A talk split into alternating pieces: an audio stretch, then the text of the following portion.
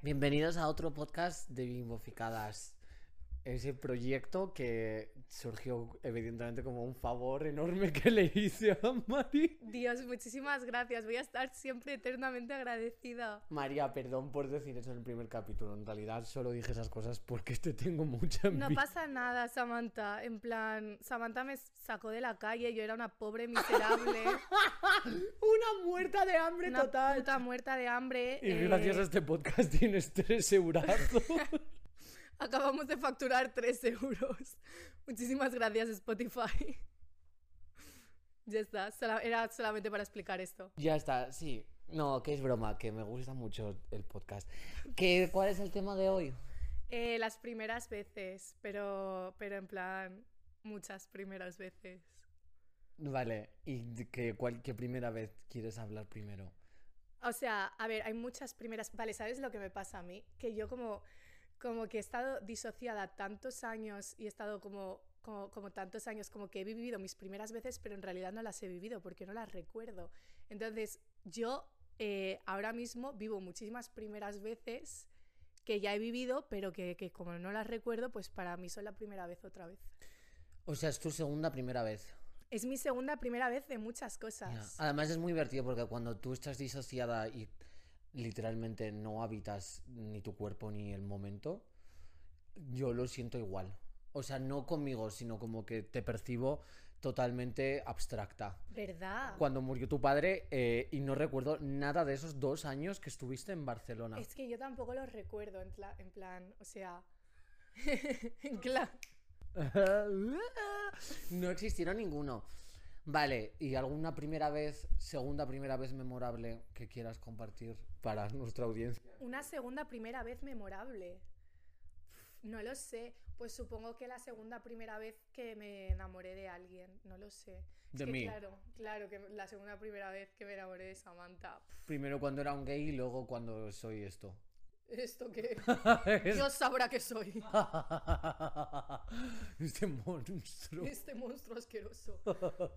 No, pues no sé, sí, supongo que, que eso de las relaciones o de las amistades. En plan, o ir al instituto, o sea, como hacer estudios. O sea, para mí la universidad fue el instituto, ¿sabes? Ya, sí, hay mucha nostalgia siempre con los años del instituto. Bueno, o nostalgia o lo contrario, porque hay gente que se arrepiente un montón y que dice que nunca volvería. Mm, yo creo que nosotras vivimos eventos muy traumáticos, totalmente canónicos, pero en el peor sentido de la palabra.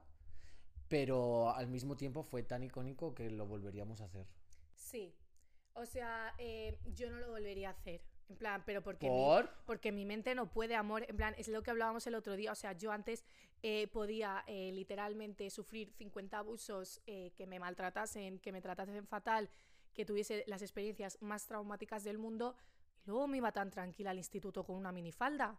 Y pasándomelo genial y chillando un montón. Y yo, Deberías haberte puesto unos pantalones. ¿Es eso lo que quieres decir? sí, creo que a lo mejor si me hubiese puesto unos pantalones no me hubiese pasado nada de, de lo que me pasó. Exacto, María. Ya, ahora, ahora estás más abierta a vivir el trauma, en plan, te afecta más. Hombre, ya ¿Es que es porque, uno, mm, disocias menos o dos, es, eres lesbiana? No, a ver, a ver, yo creo que ser lesbiana me hace que acercarme a menos traumas, pero creo que también eh, creo que también estoy menos disociada. O sea, mi psicóloga me dijo que he salido del modo supervivencia. Qué divertido. Claro, Yo entonces. creo que yo también estoy menos disociada.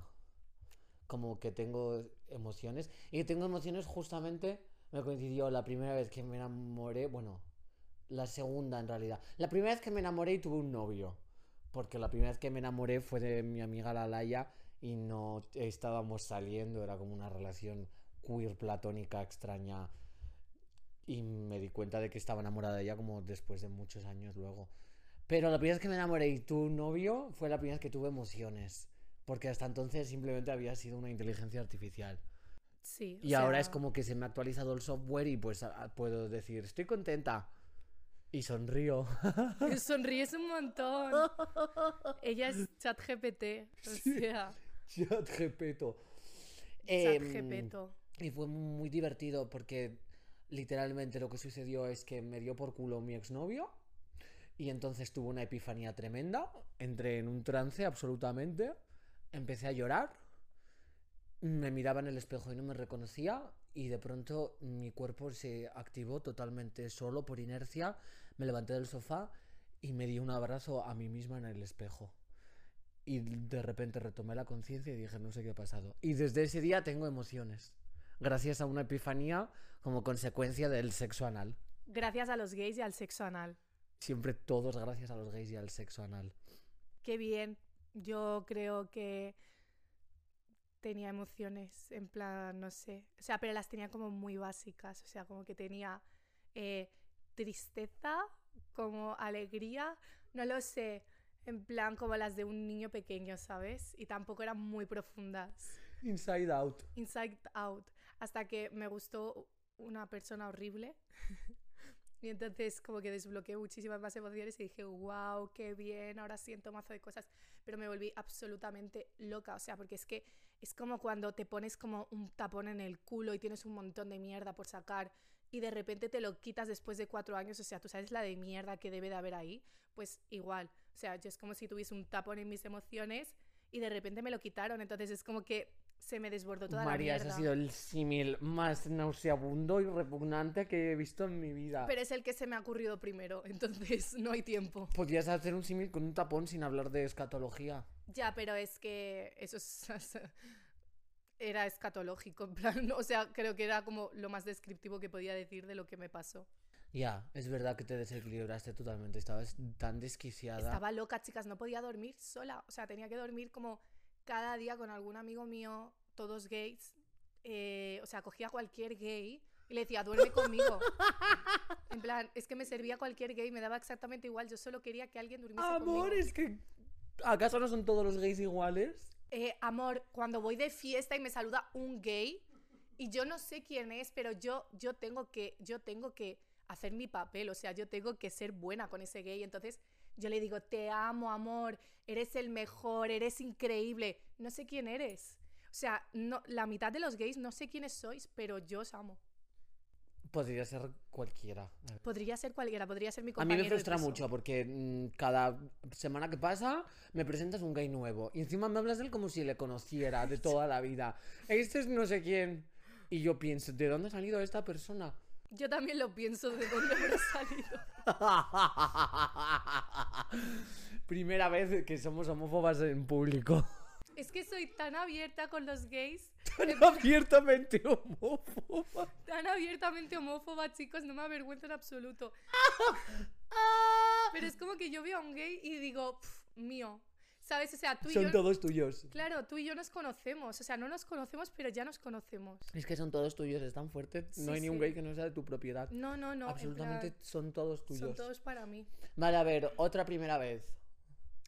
Em, yo, yo es que la primera vez que me enamoré no la he contado. Pero es que en verdad no la tengo. Nunca te has enamorado. Mm, yo creo que no. Yo creo que es que tengo mucho TLP. ¿Nunca te has enamorado o no recuerdas cuando te has enamorado y todavía no ha vuelto a pasar la segunda primera? No, yo creo que eh, tengo mucho TLP y que me aferro a cualquier persona que me muestre un mínimo de cariño. Sobre todo si esa persona pasa de tu puto culo. Sobre todo si esa persona me hace refuerzo intermitente. O sea, si una persona me da todo de sí, me quiere un montón, me demuestra que me ama, yo voy a pasar de esa puta persona. Esa puta persona para mí no tiene ningún valor. O sea, es como, amor, vale, nos podemos llevar muy bien, pero es que no me gustas en absoluto. Pero si una persona eh, no me mira, eh, o sea, pasa de mí como de la mierda, digo, "Pff, El mi- tuyo. O sea, mi puto rollo. En plan, eres para mí. Ya, me gusta que no seamos distintas. Sí, Como que lo tuyo es un refuerzo intermitente y yo me voy siempre con un chico muy bueno. sí. Ella es perfecta y yo soy una puta. María, tú eres perfecta también. ¡No! Eh, sí, a ver, o sea, creo que realmente, pero es un patrón inconsciente, o sea... yo- Pero, a ver, no tiene por qué ser una cosa mala. a mí- además me gusta mucho la gente que parece un dibujo animado y eso ha sido un gran problema en mi vida. plan, o sea, literalmente mi primer, o sea, mi primer ex era como eh, un dibujo animado enorme, Pero chungo. facha. Claro, era como un dibujo animado facha. Como cuando el pato. Donald hizo propaganda nazi. Sí, era el pato Donald haciendo propaganda nazi. De hecho, no solía llevar pantalones tampoco. en- lo cual era bastante incómodo. Entonces, em, era, era, era eso, o sea, era un dibujito animado. Entonces, yo tengo como una de esto de que me gusta mucho la gente que me des- desconcierta, ¿sabes? Con los dibujos de animados, animados que son como desconcertantes. Pues igual, en plan, si alguien es como raro, distante y desconcertante, digo, "Pff, me encantas. Lo tuyo. Mm, primera vez que te masturbaste. Joder, chicas, es que, es que la primera vez que me masturbé es muy fuerte. En plan, fue en medio de, o sea, antes había como un montón como de, yo tenía como seis años, claro, entonces no sé si llamarlo masturbación, pero bueno, Es como un juego sexual. es como un juego, pero era descubrimiento, yo qué sé, pero entonces eh, estaba como en una sala de videojuegos, porque a mí me encantaba ir a jugar a videojuegos, y estaba jugando al Spiro. Y cada vez que tú eh, con el al Spiro lo chocabas contra una roca, vibraba el mando. Entonces yo estaba en bucle chocando contra una roca, poniéndome el mando en el chocho en medio de, de un salón de videojuegos. Eh, era pequeña, no sabía lo que hacía, pero bueno, ahí estaba. Pero ¿y la primera vez que fuiste consciente de que era masturbación. Pues eso yo no me acuerdo, en plan, pues con 11 años supongo ya, en plan como más, más crecidita. Simplemente te hiciste una paja y pasaste de todo. Pues sí, pues me hice un, un- un dedo y dije, Pedazo gordo. un dedazo de los buenos y dije, pues toma que toma. Y ya está. Y yo qué sé, y me fui a ver a Ida, ¿sabes? En plan, Te idea. amo. Ya, es que Aida era muy de, de descubrir tu sexualidad cuando salía Luisma sin camiseta. ¿No? Yo al menos lo recuerdo. Creo que es como experiencia gay Am, que ha transicionado a una chica. yo creo que no tenía ni... O sea, yo la primera vez que busqué algo sexual en internet era por la canción de Triple W, tías buenas, la de Eres un enfermo, y busqué eso y yo me di cuenta de que me gustaban las chicas. Luego no sé qué me pasó, en plan, creo que fue adoctrinamiento por lo que acabé con un hombre, pero yo era un pedazo de bollerón. Ya, además es verdad que Lucía es muy lesbiana ya de pequeña. Uf, era un bollerón. Yo creo que lo primero sexual que busqué era un, un juego de estos 3D que te salen como en publicidades en páginas. Y me gustaba mucho mirar esa publicidad. Y como que investigué sobre el juego y me sentía súper traviesa. Como que fue además después de venir de un cumpleaños en la bolera. Y me excité muchísimo. Pero no me masturbé porque confiaba en que era un pecado absoluto y que si me tocaba de alguna manera iba a ir al infierno. Porque con 10 años leí que hubo un hombre en la Biblia llamado Onanos que se atrevió a practicar sexo con la tierra, metiendo el pene eh, en el suelo, y entonces Dios lo castigó al fuego eterno. De ahí viene onanismo, que es un sinónimo de masturbación. Entonces yo pensaba que si yo me masturbaba iba a acabar en el infierno. Y la primera vez que me masturbé y me corrí, me fui al salón llorando, le dije a mi madre por favor que viniera, que tenía que contarle algo muy fuerte que me había pasado. Y mi madre dejó de ver su programa, vino a la habitación, entonces me eché sobre ella a llorar enormemente y le dije, mamá, me he hecho una paja.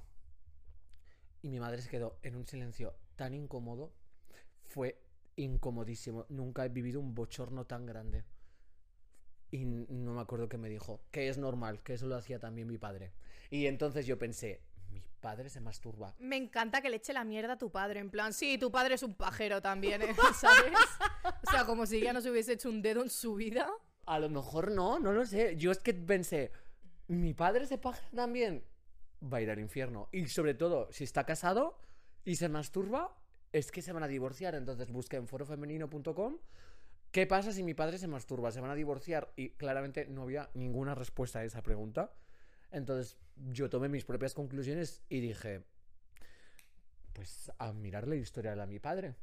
Y entonces me tiré una semana buscando en su historial. Incluso eh, descubrí cómo eh, hackear el- la interfaz para mirar el historial borrado con codificación, como de estas cosas de- binarias. Y para mirar qué vídeos había borrado mi padre. Y cuando tuve todos los archivos, se los enseñé a mi madre una tarde. Y me dijo que por favor le dejara tranquilo y que ya estaba bien. Sí, es que ya estaba bien, la verdad. Estuve así como tantos meses en plan. Todas las veces que me masturbaba se lo contaba a mi madre llorando. Le enseñaba la ropa interior corrida. mm, no paraba de marearla con ese tema. mm, o sea, estaba totalmente loca. Tío, yo me acuerdo la primera vez que me comí un kebab, en plan, para mí fue un descubrimiento. Fue un descubrimiento enorme, porque era baratísimo. Y Era- estaba muy bueno. Era súper barato y estaba realmente bueno. Y encima lo podías pedir solo de carne, que en ese momento yo comía carne. Y madre mía, madre mía, en plan, pedazo de kebab, ¿eh? estaba súper bueno. Yo no lo recuerdo, pero es que en Magaluf hay tantos kebabs, es como que por cada persona hay un kebab. Entonces, creo que formaba parte de mi dieta y ya está. Sí, es como que si naces en Magaluf ya, ya... Solo comes kebab. Sí, te dan de bebé kebab. Papillas Mm, de kebab. Primera vez, eh, no sé, es que me siento una cerda, solo digo cosas sexuales. Ya, pero- es que solo dices cosas sexuales. Yo ¿Qué me acuerdo mi primera vez de fiesta que llevé un vestido horrendo, parecía una berenjena. Era un vestido muy feo, eh, de color morado, eh, con unos tacones que me hacían mucho daño, entonces caminaba muy mal y la gente se estaba riendo de mí. Y yo era absolutamente ridícula y estaba muy fea.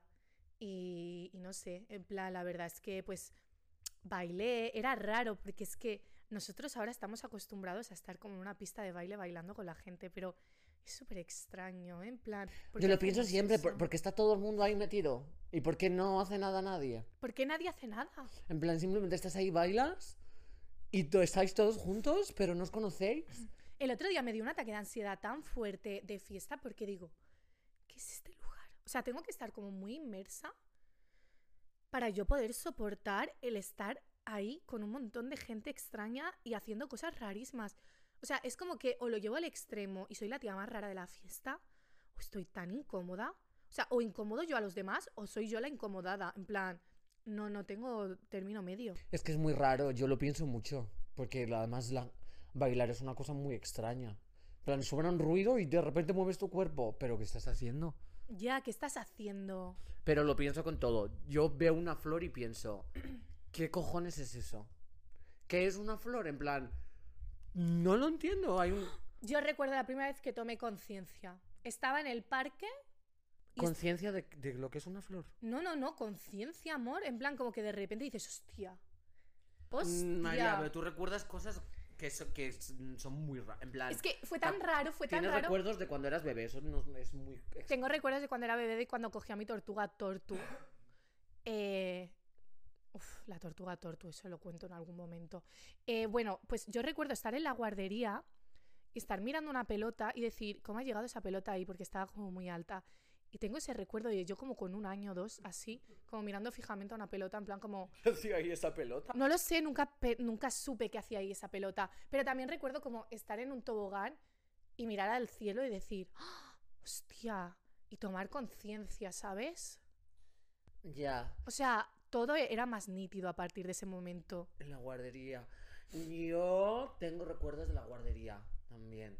De una vez que casi me echan del instituto porque estábamos viendo Alicia en el País de las Maravillas y hay una escena en la que salen unos paraguas cuyo mango es la cabeza de un cóndor. Y entonces, claro, es como un objeto inerte, pero que al mismo tiempo es un animal. Bueno, una cosa loquísima de Alicia en el País de las Maravillas. Y entonces un niño de la clase dijo, qué chulos los paraguas. Y le dije yo, no es un paraguas, es un buitre. O un cóndor, me acuerdo que era. Porque era un paraguas, pero en realidad era un animal con vida. Y él me dijo, no, es un paraguas. Y le dije, ¿no ves que tiene pico y está hablando como va a ser un paraguas? Y él me insistía en que era un paraguas. Y me enfadé tantísimo que cogí los dos dedos y se los metí dentro del ojo.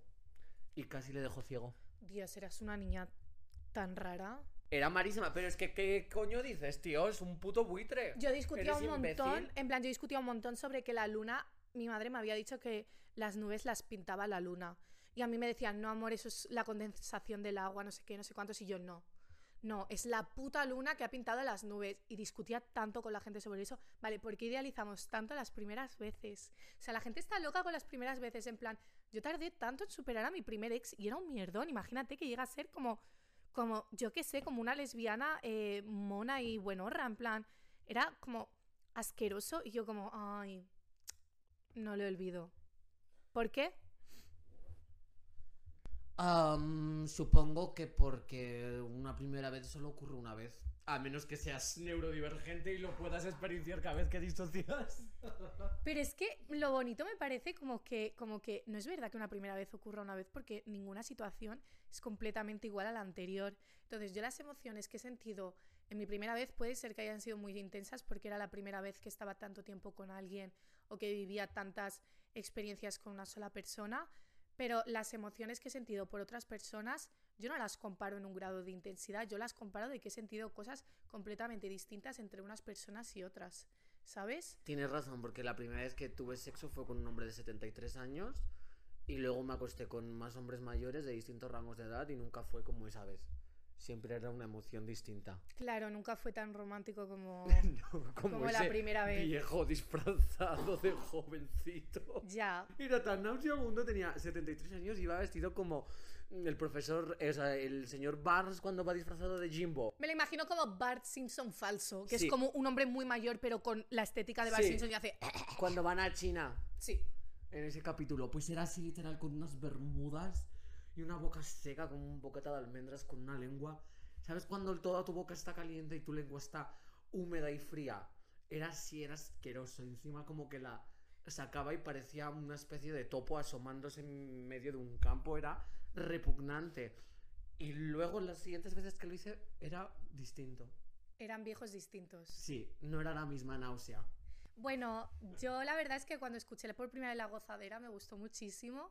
En plan, como que fue una canción como que recuerdo muy Vale, bien. primera vez que escuchaste una canción y dijiste, "Pff, ¿qué? La Gozadera fue muy importante para mí y yo, claro, me pasó Té un de poco... campana. Eh, Té de campana fue importantísima. Y yo pensaba como que eran canciones que jamás iba a superar. O sea, como que yo decía, es que ninguna canción va a ser tan buena como Té de campana. Pero luego eh, apareció Enrique Iglesias con Súbeme la radio y ¡Qué dije... buena! Y dije, esto, esto, buena. esto es muy bueno también. Buenísima. Yo creo que eso pasa un poco como con tu sex, ¿no? Que, que escuchas la gozadera y dices, "Pf, en la vida lo supero. Pero luego aparece Enrique Iglesias y todo se supera. Total. Y la de Superman sin capa. Uy, uy, Superman Qué sin capa. buena, Sí. Y la de se rompió el condón. ¡Ay, Dios mío! Se rompió el condón es muy buena. Buenísima. Yo recuerdo mm, cuando escuché una canción que dije, vale, esto es lo mío. Y fue Bad Romance de Lady Gaga. Dios, es verdad, yo también, te juro por Dios, te lo juro que me muera que estaba pensando ahora mismo. Bad Romance de Lady Gaga, pero porque el vídeo y todo es que era increíble. era tan fuerte ver eso por primera vez. Y me levantó mi hermano a las 12 de la noche, que era cuando salía el vídeo. Me dijo, tienes que ver esto. Y yo tenía 11 años. Y le dije, Rubén, mañana tengo clase. Me dijo, da igual, tienes que ver este vídeo. Y pensé, "Pff, es tan maricón mi hermano. Sí. Y se lo agradezco tanto porque es que desde ese momento dije, vale, soy Lady Gaga. Y so- soy eso. Eres Lady Gaga. Tú también lo eres.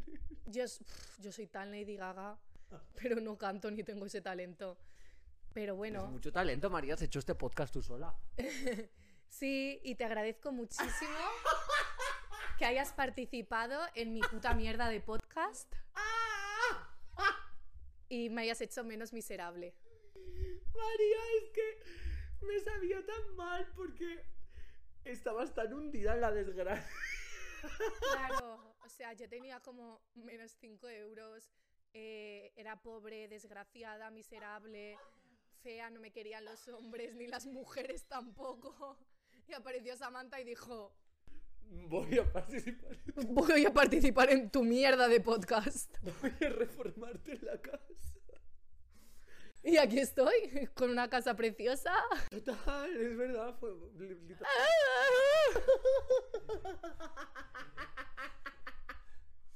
A ver, que nos desviamos. La primera vez que te enamoraste de tu mejor amiga, que desde luego no fue conmigo. Ya, eso te afecta mucho porque siempre me he enamorado de todas mis mejores amigas menos de ti. Sí, eso me afecta un montón. Amor, pero ¿quién me ha durado más? Tú.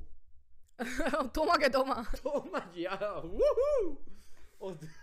Deberías estar. Yo, todas mis mejores amigas de la infancia tenían TLP como yo y me enamoraba de todas y cada una de ellas. Y no me he dado cuenta hasta que era mayor y he dicho, amor, eh, no eran celos, no era mm, amistad, era que te gustaba. Mm, Es que eso es muy fuerte, porque me pasó con la Laia. Y como que no teníamos sexo ni nada. Y fue una persona que me marcó tantísimo y no podía vivir sin ella, estaba obsesionada. Mm, Cuando se fue, que no es que se haya muerto, en plan se fue de mi casa y ya está, y ahora vive en Barcelona ella y yo vivo aquí. Vive en una granja, no, en un faro. No era un faro, vive como en, un- en Ah, en una torre, en una torre. En una torre, sí. Un beso a la Laia si estás viendo esto. Y me enamoré tanto de ello y no me di cuenta hasta que pasaron los años y dije, que es que esto, claro, esto es estar enamorada. Y de luego de todas mis mejores amigas siempre me he enamorado. Y todas tenían TLP casualmente. Menos de mí. De ti estoy enamorada, pero de otra manera, María, porque somos como mm, mm, si fueras mi hermana. Mi hermana siamesa. Tu hermana miserable y pobre. A la que le tienes que prestar dinero para que pague el alquiler. Sí, eres- somos como la princesa y la costurera. Soy como tú, tú como yo. Eh, ¿No has pues ese sí, yo... eh, mm, yo creo que, que- que me he enamorado muchísimo de muchísimos amigos míos, pero de realmente como con ninguna intención sexual nunca, ni con ninguna intención como de besarlos, simplemente es como que necesitaba todo el rato pasar tiempo con esa persona, o sea, era loco. plan, estoy obsesionada contigo y eso me ha pasado con muchos, muchos amigos y de hecho me sigue pasando porque soy una persona muy neurodivergente y de repente conozco a una persona que es mi mejor amiga al, al día de conocerla, lo que desgasta bastante mis relaciones, pero bueno, no estamos aquí para tirarme más mierda. Sí, sí, estamos aquí para eso. Bueno, Samantha sí, pero yo no. Yo solo he venido a eso, María. Ya, ya, lo tengo bastante claro, hacerme el favor y a tirarme mierda. No me pintes de mala, yo soy buena. Yo, por ejemplo, de, de Lomo tenía una relación tan intensa, o sea, no estaba enamorada en plan, o sea, jamás hubiese besado a Lomo, pero es como que Lomo es un amigo tuyo, para el que no lo sé. Lomo es un amigo mío que es eh, autista, eh, ocupa, anarquista, DJ y puta. Y ya está. Eh, nada más, ¿no? Vale, entonces Poquito. Entonces, eh, yo creo que sí que he estado como muy, eh, que le, o sea, que le quería mucho, que quería pasar como mucho tiempo con esa persona y que estaba como, mm, no sé, como muy obsesionada en plan de estar cada día con esa persona. Y me cuesta mucho salir de eso, pero porque yo, cuando tengo una persona favorita, uf, joder, es que me cuesta tanto en plan, es como la persona más importante del mundo. O sea, pienso que como esa persona no va a haber nunca eh, otra, ¿sabes? Mm, ¿Crees que soy tu persona favorita? Yo creo que no. Creo que en este momento no. Ya. Creo que ha sido mi persona favorita en el momento en el que te... Pero porque mi persona favorita es una persona como que tampoco dura mucho tiempo que sea mi persona favorita. ¿Y cuán- la primera vez que dijiste, vale, ya no es mi persona favorita? Tú, Sí. Eh, yo creo que cuando conocí a Marina Puigcervé, en plan, cuando estábamos en el instituto, conocí a una persona que estaba todavía más desquiciada que, que Samantha. Entonces dije, "Pf, mi mejor amiga. Es verdad. Claro, y teníamos una relación súper, o sea, que, que, que de repente había como celos entre el novio, tal, no sé qué, o sea, era una relación como romántica, pero de amistad, que es como todas las puñeteras relaciones que tengo. Entonces era como que me obsesioné por, e- por ella tanto que ya no estaba tan obsesionada con Samantha. Pues hace un montón que no soy tu persona favorita. Ya, pero eres mi persona favorita como anclada, ¿sabes? En plan, o sea, como que aparecen nuevas personas favoritas, pero como, como que eres muy importante en mi vida. Claro, o sea, las personas favoritas es una obsesión al final, yo qué sé. O sea, no es un privilegio. Mi persona favorita, Jolín, María, pues quiero estar que te obsesiones conmigo otra vez. Dios, ¿Qué crees que debería hacer? eh, como, como intentarte suicidar o... Te lo juro, como algo como que de un giro de los acontecimientos como muy fuerte y diga, "Pf, tengo que cuidar a esta persona, tengo que volcarme en ella, tengo que intentar entenderla. O sea, me pasa, con Charlie me pasa un montón que no le entiendo una mierda y digo, "Pf, mi persona favorita, en plan, tengo que intentar entender al Charlie. Pero a ti te entiendo muy bien, hija, yo ya- tú ya no eres un misterio para mí. Pues te vas a enterar. Lo que se viene. Mm, ¿Qué otras primeras veces tenías apuntadas interesantes? Ya apunté primeras veces, pero... Vale, voy a sacar mi móvil. A mí es que solo se me ocurren sexuales. El primer beso, Ay, el primer yo lo beso. recuerdo perfectamente, fue con mi novia Thais del instituto, que era emo, y con la cual empecé a salir única y exclusivamente porque era la primera persona que no vomitaba al verme. Y entonces me obsesioné con ella. Y me acuerdo que le regalaba dibujos que le hacía de anime. Le compraba camisetas básicas y se las pintaba con un eh, permanente y le ponía memes de cuánto cabrón. Porque le gustaba a ella cuánto cabrón y desmotivaciones y el Suicide Room. Y le gustaban como todas esas cosas de emo. Entonces yo siempre adopto la personalidad de la persona con la que más me involucro. Y dije, pues ahora voy a verme cuánto cabrón. Y era lo único que hacía. Y entonces un día el colegio se enteró de que era mi novia y yo era gay. Entonces dijeron, pues si es tu novia, dale un beso. Y nos hicieron un corro para que yo le diera un beso. Le hicieron un gorro, un sombrero un divertidísimo. gorro Precioso, precioso. Que me lo puse todo el Precioso. curso. Sí. Y fue muy traumático, sobre todo porque yo pensé, joder, ¿qué va a pensar mi novia de que no quiera darle un beso? Porque ella decía, pues dame un pico. Ella es lesbiana, lo tengo tan claro. Ella está, ella está encantada y como que a veces la veo y es, es muy bonito. Pero fue muy traumático para mí y luego la dejé por mail. Por puta. Hombre, ¿qué es eso de besar en primero de la ESO? Joder. Una tía guarra, vamos. La dejé en cuanto vi lo casquivana que... Fue horroroso. Y muy bien que hiciste. Y luego ya empecé a tener un problema con el alcohol, a salir por Magaluf y me besé con un hombre de 35 años cuando yo tenía 13. Y ese fue mi primer beso con lengua. Con lengua. Bien, yo me besé con un chico de fiesta, le empujé y dije... "Ugh", Y me empecé como a lavar la boca y no le volví a hablar nunca más.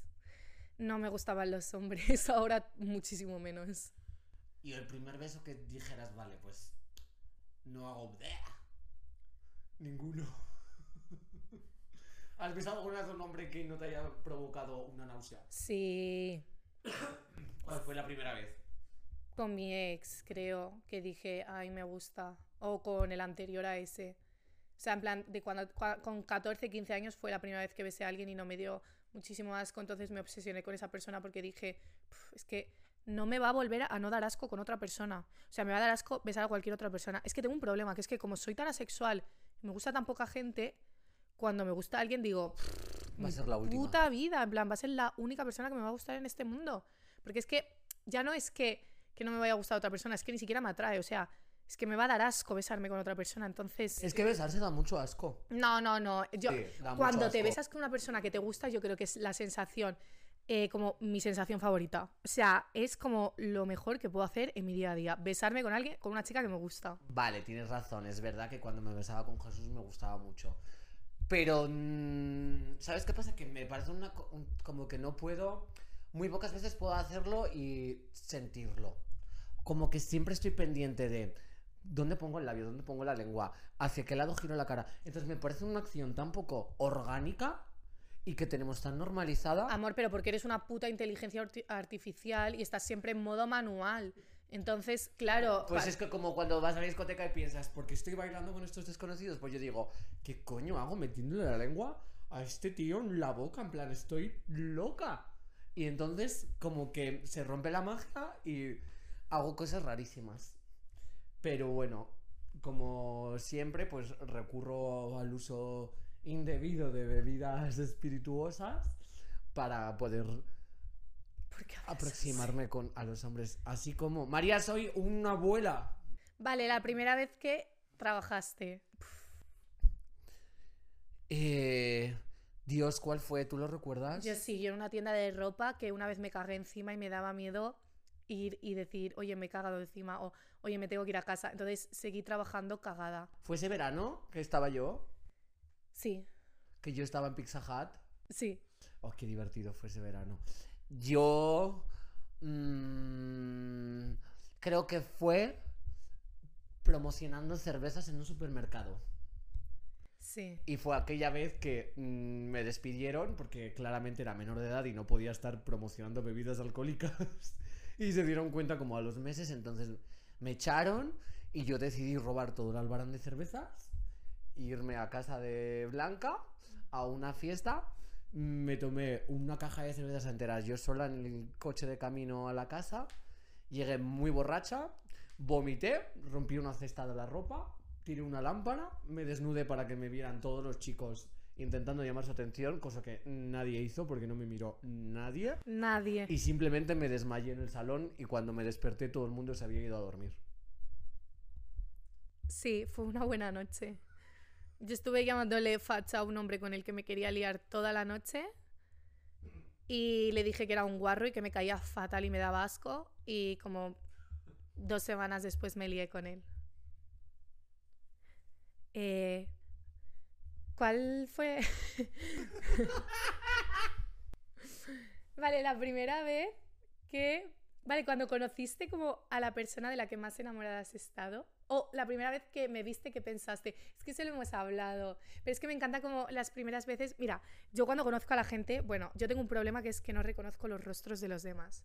O sea, yo te veo y no sé quién coño eres al día siguiente. En plan, o sea, eh, literalmente estuve con una chica como una noche en plan de que la conocí, no, no estuve con ella en plan liada, o sea, teco amore. Eh, la vi y luego la vi al día siguiente y hablé de ella como si ella no estuviese delante porque no sabía reconocer su cara. Y fue... Pero era porque se había alisado el pelo. No, no, no, no, no. A la noche anterior se había alisado el pelo y ahora lo llevaba rizado. Y mi cerebro explotó. Pero me pasó también con una profesora, que había dos profesoras que yo pensaba que eran la misma persona. Entonces, Es que se parecían mucho esas dos profesoras. yo no lo sé, pero claro, le dije a una, oye, ¿cuándo es la recuperación de inglés? Y me dijo, amor, yo soy tu profesora de análisis musical. Y claro, se formó un silencio incómodo. Amor, no voy a ir a Qatar. Y le dije, ¿pero no sois la misma? Y me miró así, hizo así. Y se fue. Yo creo que hizo eso porque sí que eran la misma y la habías pillado en realidad. Yo, ya, yo creo que la había pillado y era como, Era totalmente la misma. ¿cómo salgo de esta situación? ¿Te imaginas que era la misma? Era la misma, amor, en plan, llevaban gafas las dos. Es que, ¿por qué te pones gafas como otra persona? Claro, o sea, hay dos profesoras con gafas, pues Es que sois iguales. sois iguales. Además se parecían mucho. Tenían el mismo estilo. Parecía una tortuguita. Vale, yo siempre relaciono a la gente con cosas para acordarme de ellas, porque si no, nunca me voy a acordar de ti. ¿A mí con qué me relacionaste? Vale, a ti te relacioné con un niño que iba al chiquipark conmigo de pequeña que se llamaba, eh, no me acuerdo cómo se llamaba, Luis o algo, y decía, eh, y yo pensaba que eras el niño del chiquipark. Y al final fuiste una mujer. Era la niña de la escuela. Eras la niña de la escuela. Eras la niña de la escuela. Mm, Pues sí. no sé si te relacioné con algo. Mira, Zetangana me recuerda a una A una aceituna. aceituna. Sí, es una aceituna totalmente. En plan, Hay gente que es claramente algo. eh, Ariana Grande es Bambi. Sí. Es verdad. Yo la veo como una sudadera. Kylie Jenner es una roca con lip gloss. Yo ese no lo veo mucho, María. Yo sí, es mi mente, no la tuya. No. No, cariño, no funciona así. vale. Mm, mm. Babbage. Lo primero que pensé al verte fue, esta es la mía. O sea, no de que, en plan, esta es mi oportunidad. esta me la follo. Esta tía es una fácil. Es una facilona. Voy a robarle la cartera. Ojalá. Amor. No, lo primero que pensé fue, qué tía más pija y qué guapa, la amo. Y luego vino a mi casa y se dio cuenta de que yo era absolutamente pobre. Sí, yo me quedé flipando. Es que yo siempre he tenido, o sea, yo sabía como que yo siempre he sido pobre, pero me he dado cuenta como de que la ropa es muy accesible para todo el mundo. Y con esto me refiero a que te puedes gastar como 2 euros en Vinted o 2 euros en una tienda de segunda mano y puedes combinar bien y vas a parecer una pija. Y mucho mejor, puedes ir a las tiendas a hacer eh, un truquito muy sencillo eh, con tus manos y llevarte toda la ropa que quieras de manera totalmente gratuita. Entonces, yo me di cuenta de que ahí yo tenía un, un ventanal de posibilidades. O sea, nadie nunca más se iba a meter conmigo por ser pobre. Hasta Samantha, que... ¿Yo me metía contigo? No, no, no, no. En plan, como que... Ah, que yo me- que me meto contigo porque eres pobre. No, bueno, No me meto contigo porque eres pobre, María. no. Ni siquiera te lo recuerdo. Ni siquiera te lo recuerdo, eh. Te- muerta de hambre. Ni siquiera te recuerdo el favorazo que te estoy haciendo con este podcast. ¡Qué tía cerda! No, pero me daba mucha vergüenza traer a gente a mi casa, porque se iban a dar cuenta de que era pobre. A mí me gustó más. O sea, quiero decir, perdón, en plan, como que no está bien romantizar tu situación precaria, pero me gustó que no fueras una pija, porque la verdad es que las pijas son una mierda. Ya, son una puta mierda las pijas. Entonces me pareciste como más divertida, como que fueras tan guapa y tan coqueta y tan bimbo. Ni tan pobre y miserable. Tan pobre y miserable. No, y no vivieras en un chalet como parecía que vivían todas. Ya. Pues mm, no sé. Me fiaba más de ti porque yo tampoco tenía mucho dinero. Ya. A ver, yo la verdad es que infravaloro muchísimo a la gente que tiene dinero. Es que por eso digo que yo pensé, "F, menos mal que no es una pija. Yo las odio un poco. Es que creo que. ¿Cuántas amigas pijas tenemos? Muy pocas. A ver, yo es verdad que es que me he juntado mucho con anarcas y hippies y eso, y por casualidades de la vida suelen tener dinero y suelen revelarse. Es verdad, es verdad que. Pero pija, al menos. Al menos como comprometida. ¿No? A lo mejor vienen de un contexto favorable. Pero no son. Pija TM. Sí, yo creo que de esto deberíamos hablar en otro capítulo del podcast. Ya. Así que vamos. Bueno, en fin, María, que estoy muy contenta de que hayas vivido una vida precaria, miserable, eh, condenada pues mm, a un ostracismo sin precedentes y que yo soy más guapa que tú. Sí, es mucho más guapa y menos miserable que yo. Y vivan las lesbianas.